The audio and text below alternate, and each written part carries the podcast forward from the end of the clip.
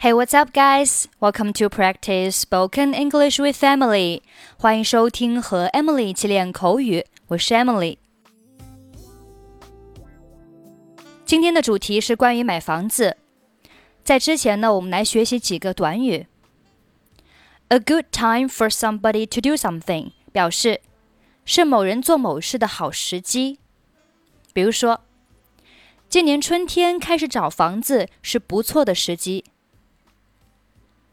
This spring is a good time for us to start looking for the house. 对学生来说，新学期是开始新的大学生活的好时机。The new term is a good time for students to start a new college life. Be tired of 表示对什么感到厌倦。 我已经厌倦住公寓了。I'm tired of living in apartments. 我已经厌倦听你的抱怨了。I'm tired of listening to your complaints. Has been to to do something，表示一直怎么样，以至于不能怎么样。注意这里两个 to。 第一个 to 表示太怎么怎么样，第二个 to 是动词不定式。比如说，我最近一直都很累，所以没有给你打电话。I have been too tired to call you。我最近一直都很忙，所以没有去找房子。I have just been too busy to look for a house. How can we if we don't？如果我们不怎么样，我们怎么能怎么怎么样？比如说，如果我们不找经纪人，我们要怎么找房子呢？How can we find a house if we don't have a realtor? It takes some time for somebody to do something. 某人做某事 花了很长一段时间。比如说，It takes a long time for me to get to know his real mind。我花了很长时间了解他的真正想法。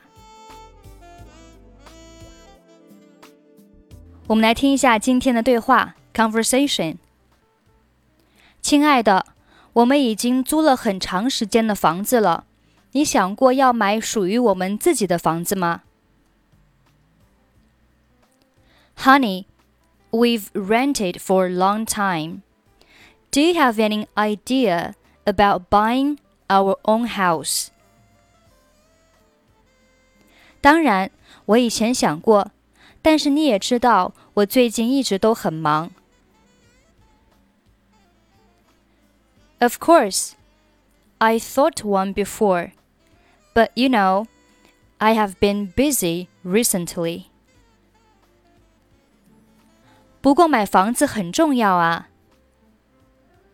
But buying a house is really important. 不错，那就是为什么我们要努力工作赚很多钱的原因。Yes, it is.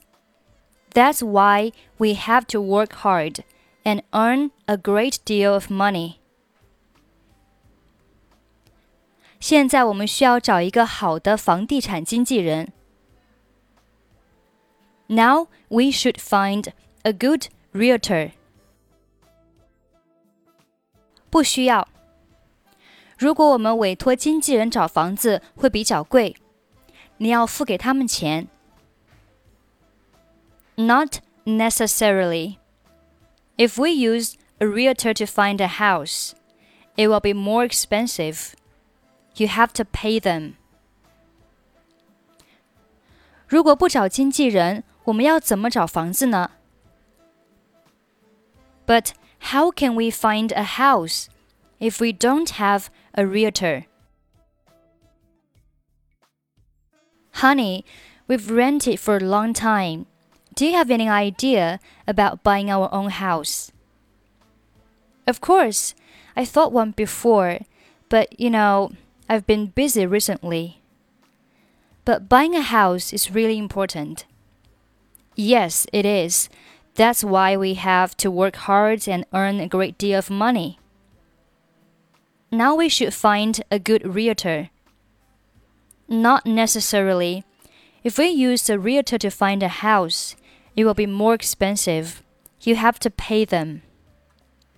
But how can we find a house if we don't have a realtor? Okay, that's pretty much for today. 想要参与本期节目的跟读版本以及语音打分，欢迎您关注微信公众号“英语主播 Emily”。在公众号里回复“节目”两个字即可加入。I'm Emily. I'll see you next time. Bye bye.